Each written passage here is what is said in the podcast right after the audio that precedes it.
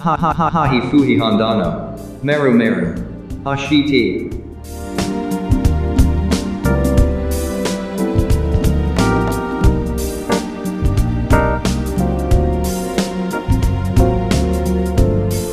じゃあ今日のゲストを私から紹介させてください、川口市議会議員の、えー、と荻野梓さんからのご紹介で北区議会議員の駒崎美樹さんですよろしくお願いいたしますしくお願いします。今日はお忙しい中お越しくださいまして本当にありがとうございますよろしくお願いいたしますよろしくお願いします。なんか目力があるんで見つめられるとドキドキしちゃいますそうすっごく素敵ですよね。ねやばいやばいですよね綺麗な目で。いかんですハート打ち抜かれちゃいますそうそうそうそう。はもうちょっとドキドキしながらね、はい放送を進めていきたいと思います、いはい。ではですね、えー、と駒崎さんの経歴私からご紹介させてください、はい駒崎さんはですね1979年の生まれで、えー、と福島県郡山市生まれてるんですよね、はい。うん。で、えー、とずっとあれなんですね。福島で、えー、と高校中学高小学校から高校までいられたんですかね。大学までおりました。あ大学まで。地元大好きで、もう地元で就職するつもりでうん。人生を歩んでました。うん。ねそうですよね。福島大学の教育学部はい。に行かれたんですね。これなんで、えー、と教育学部に進学しようと思ったんですか？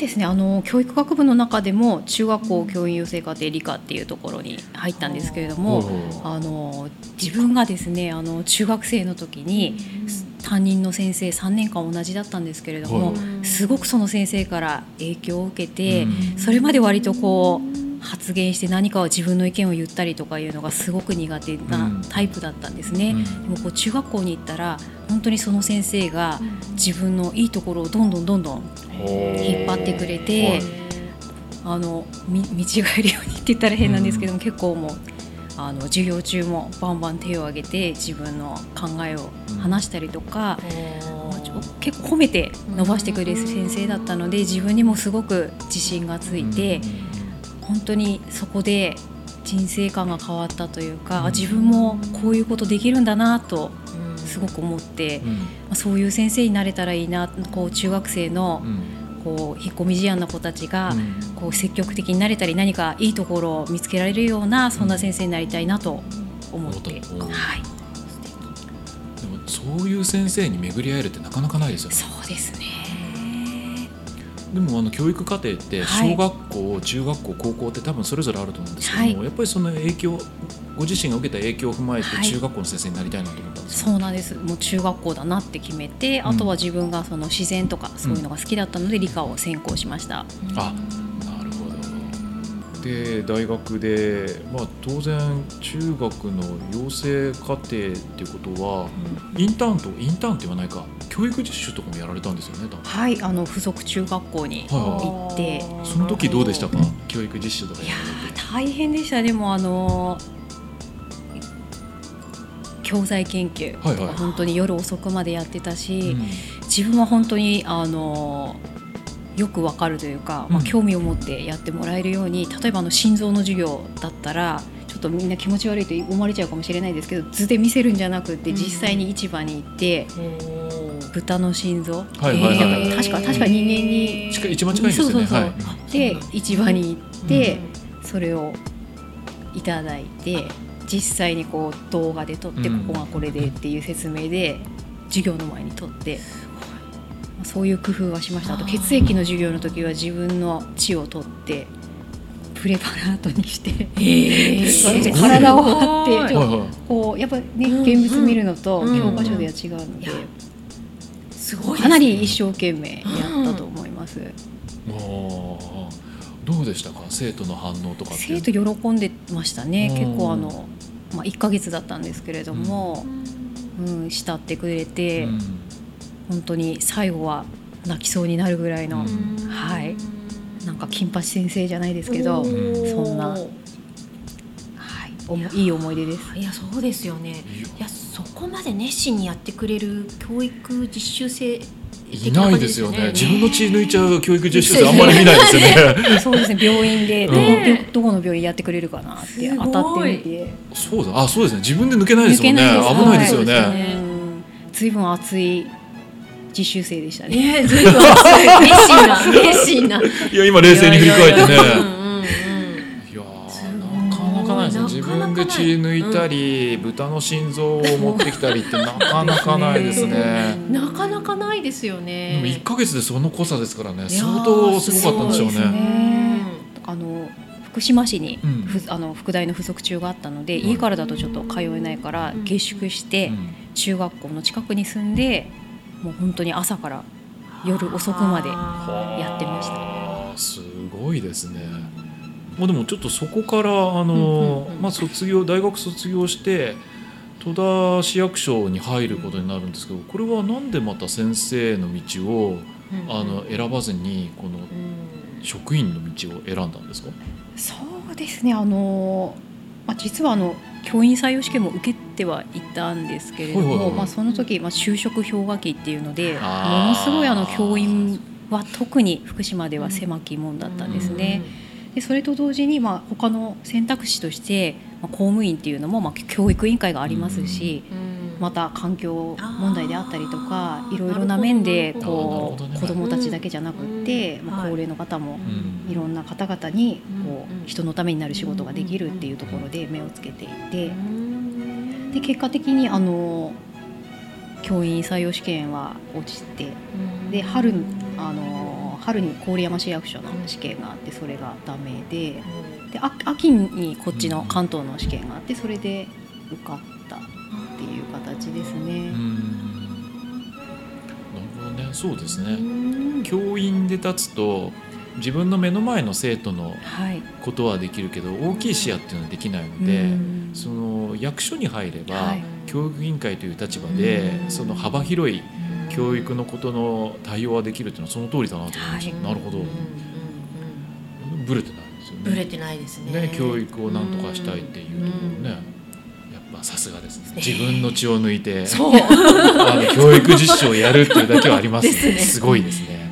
いやーなかなかでなきない。かなかできない。できないうね、ん。でも役所は役所でまたいろんなうん。しがらみがあったりとかするじゃないですか。でまあ入所してうん。その自分が行きたい部門になかなか行けなかったりとかすると思うんですけど。そうですね。結局教育部門には行けなかったですね。うん。なんか初め障害福祉って言われてああっちのし障害の、うんうん。生きる方の障害かと思ったら、障害者の方の障害。で、あなるほど。そっちでしたね。それはそれですごい重要なお仕事だとそうで思うん。ですすけど、ね。はい、うん。何かあの一番気になることとか印象に残ったこととかってありますか？本当にあの障害福祉課の事務量が半端ないんだなってそのしょうあの福祉部門がはあの障害福祉だけじゃなくて生活保護もま隣だったんですけれども、本当に残業も多かったし、やっぱりちょっと病休とかで休んじゃう方もいたしもうとにかく事務が複雑でいろんな制度があって。覚えることもたくさんだしもう一人一人の台帳なんて言ったらもうこんな太くなってたしもう本当にもう大変な部署だなと思いました。本当にあのなんでしょう障害をお持ちの方が窓口にいらっしゃったりするので丁寧に説明したりとか時には筆談したりとか本当にあのよく注意して伝えなくちゃいけないのでそういうところも本当に窓口一人一人も長い時間取るんですね。そうすると本当にあの窓口やって定時になってから自分の机に戻って作業事務をするっていうような毎日でしたね。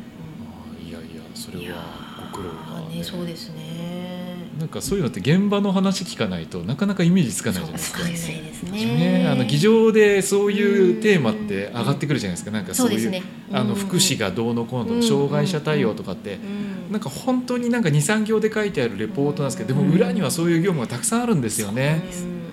現場の方は頑張ってると思います。うんうんうんやっぱりそういったのってこう見てこられたからこそ本当にこう分かるところですよね。ごいそのあたりもね後でまた聞けたらなと思いますね。そうなんですよね。障害はいろいろありますよね。うん多分ね。役所にいると多分配置換えとかもあったりすると思うんですけど、はい、他他の仕事ってどういうことやられてたんですか？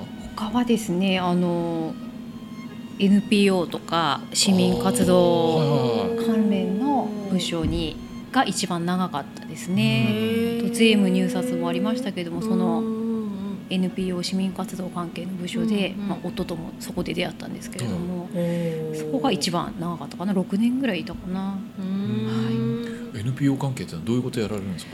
えーとなんかあの戸田市のあの市民活動を活発化させようみたいなところでなるほどなるほど、いろんな団体さんのこうホームページうん。サイト作ったりとか。そこまでやるんですか？へあとまあ一般的ですけどなんかそういう団体さん集めてお祭りをやったりとか戸田市の市民活動をこれからどうしていこうかっていう方針を考えたりとか、はい、なんかこう市民との共同ってよく言われてましたけれどもうんうんはい言いますよね。そういった観点から。はい。うんうんうん。じゃあ結構地域密着というかそうですね。本当にその時は市民のいろんな方と出会ってお話聞いて本当に楽しかったですね。うん。こうあんまりこう法律にガチガチに縛られてないし、自分のアイデアとかが結構生かされるところで本当に楽しかったです。NPO 法人もすごいたくさんいろんな多岐にわたるじゃないですか、はい、まあ、例えばあのサポート系のものもあったりとか、その新しくこれから作っていこうとか、うん。なんかいろいろあったりするんですけどそこでなんかそういうのは問わず全部サポートしてきた感じなんですか、そうですね。あの法人格あるなしに関わらず、あなるほど。はい小さなところでも。あそうなんですね。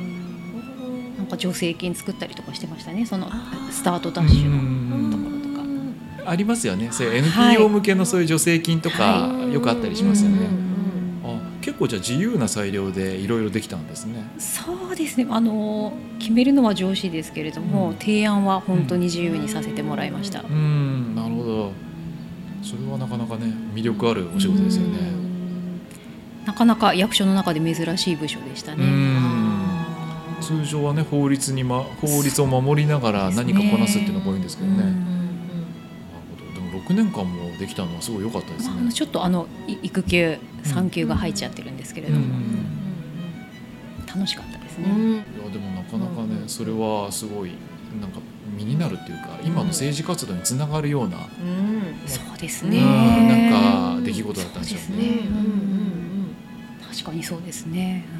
そうちょっと気になるのがその NPO はい。絡みでなんか、あのちょうどねあの地域団体のはい。北区働くままネット設立はい。に絡んでたりするのでなんかさっき今の話とちょっと絡んでくるのかなと思ってちょっと伺ったんですけど。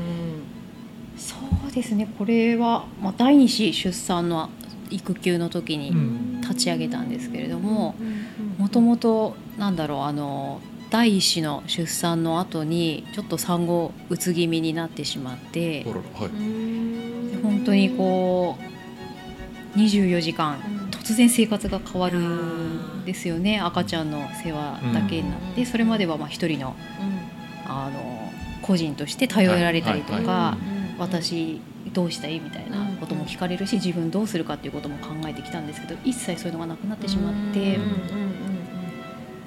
もう産後のうん。あの傷とかも結構難産だったので、あうんいろいろ膀胱炎とかいろんなのをあ持ーってしまって、ね。あの自分が大変なのになかなかこう赤ちゃんの世話っていうのが難しい上に、そういうなんでしょう。もうい一気にこう24時間子供の世話みたいな風になってしまってちょっとメンタルが落ちてきてしまって、うちょっと夫とも喧嘩になってしまったりとか、うん。そういうことがありました。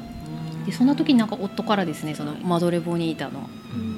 あの産後のケアに行ってみたらって言ってもらって、はい。行ってあのバランスボールで弾むんですけれども、うんうんその後にシェアリングっていう時間があって、うん。そこで自分どうしたいとかパートナーシップ、うん。仕事うん。5年後の自分、うん。っていうことで考える時間があるんですね。はい。本当衝撃であ自分そういうの考えていいんだってそこで思ったんですよ、もう本当に育児うん。だけのゲップおむつ取りおっぱい、うん。この3回3種類だけしかやんないじゃないですか。そうですよね。ですごく衝撃でやっぱこういうの大事だなと思ったんですね。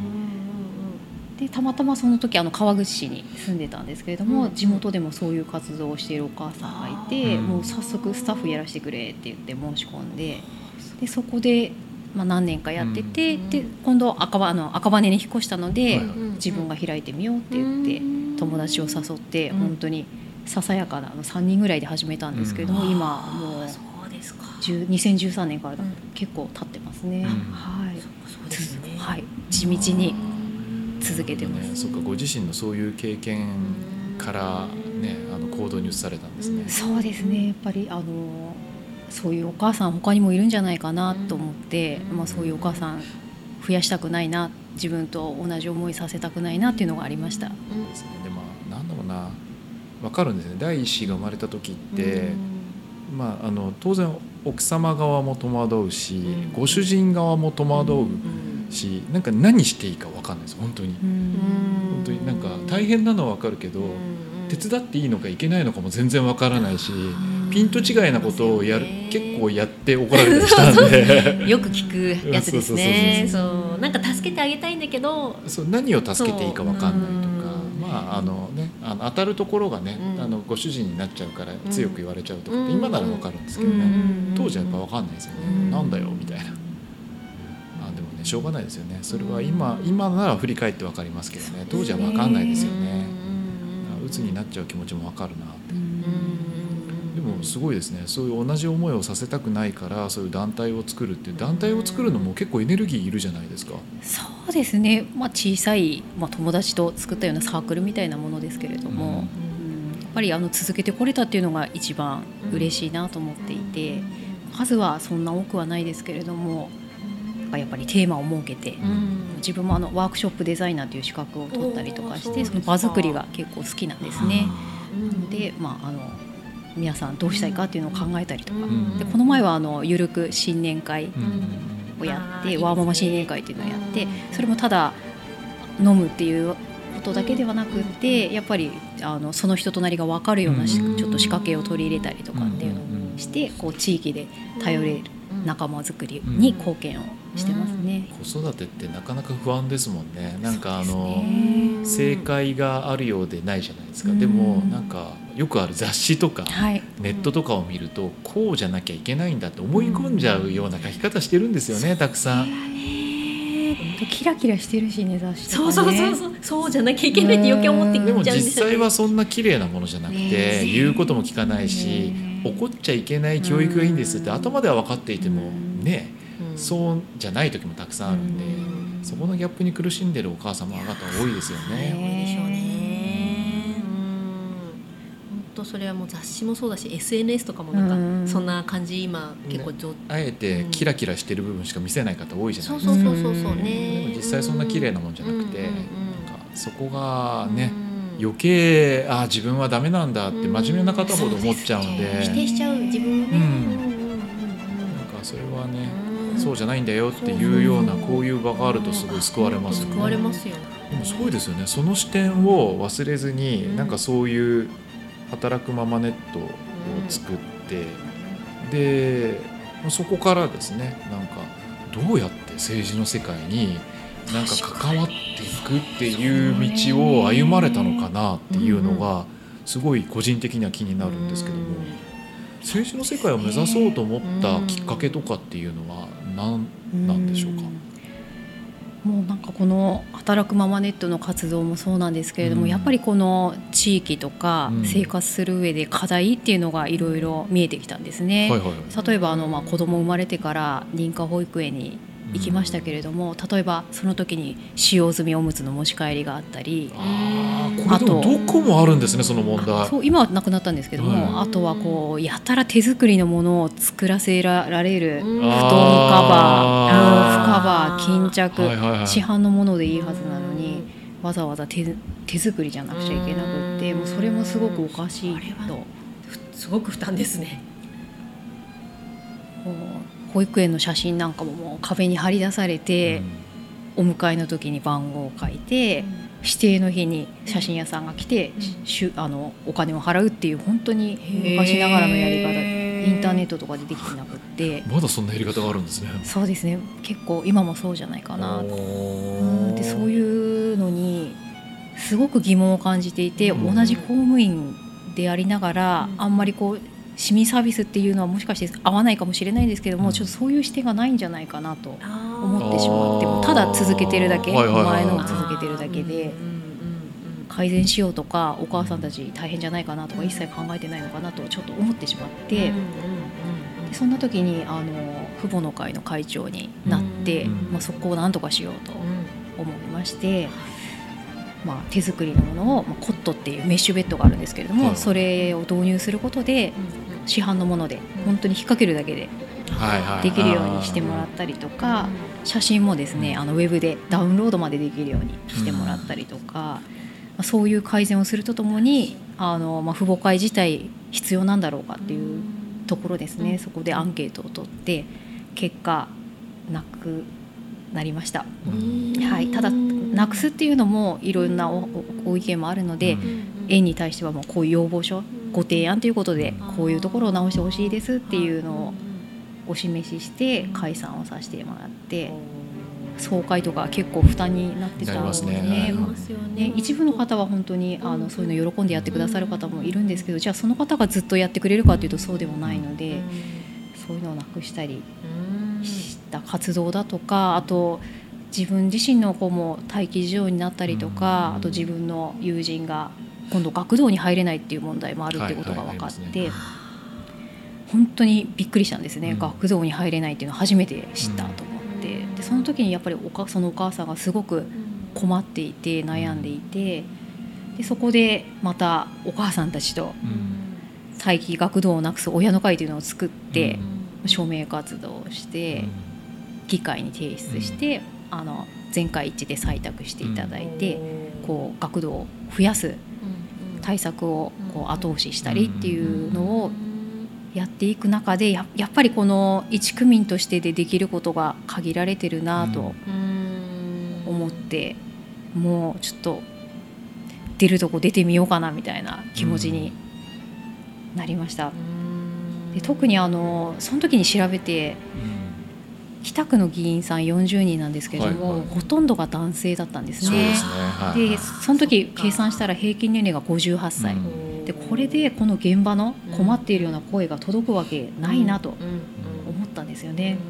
やっぱりあの当事者があの中に入ることであの現場が変わっていくんじゃないかっていう思いでチャレンジしました。なるほど。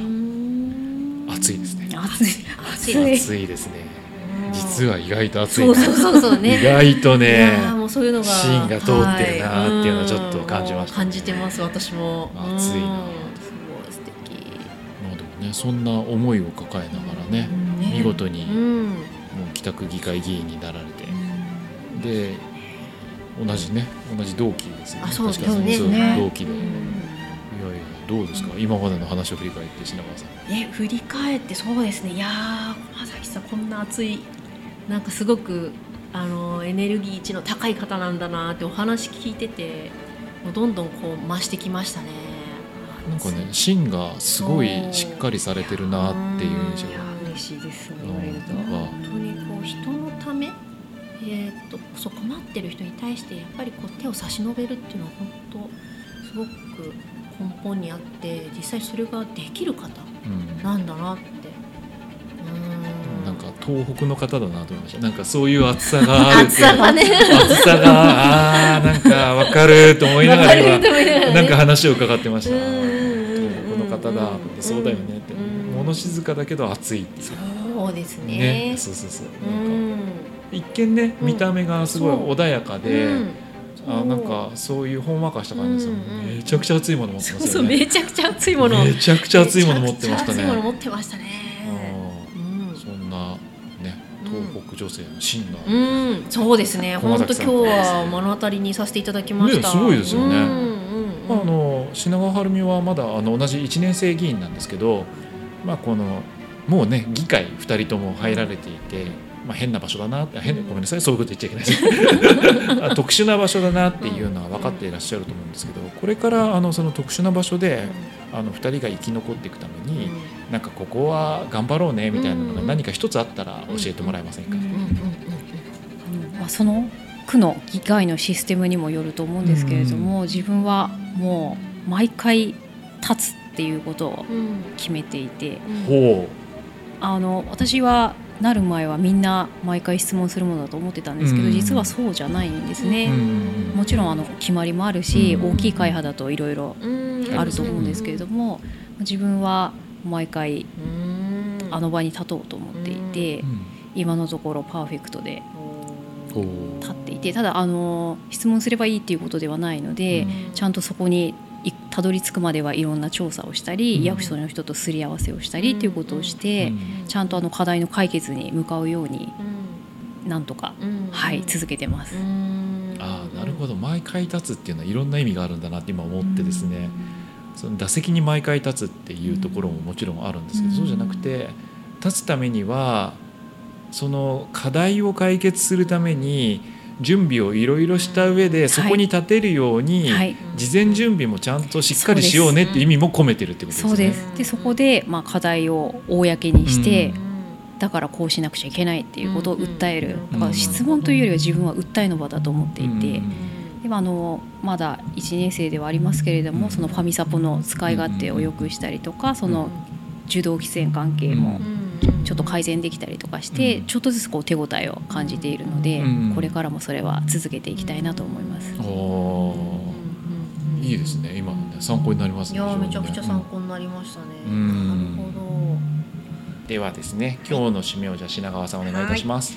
はい。いやー本当に駒崎さんのその本当見た目はすごくお綺麗でふわっと優しいお母さんっていうのがたねあの伝わってくるんですけれども、その経歴をお聞きすると。うんもうとっても熱い方で実行力もあってってもうあの本当憧れますね、うんやっぱりいろいろ今日お聞きしてきてその裏にはそれを支える思いと経験があっての行動力なんだなっていうのをとっても学びましたね、まあ、同じ新人同士ではあるんですけれどもその背景やっぱここまで来た背景っていうのがあっての今あだと思いますのでそういったのをこれからもちょっといろいろ教えてもらいつつ本当に一緒に、あのー新人議員としてまた頑張らせていただけたらなと思います。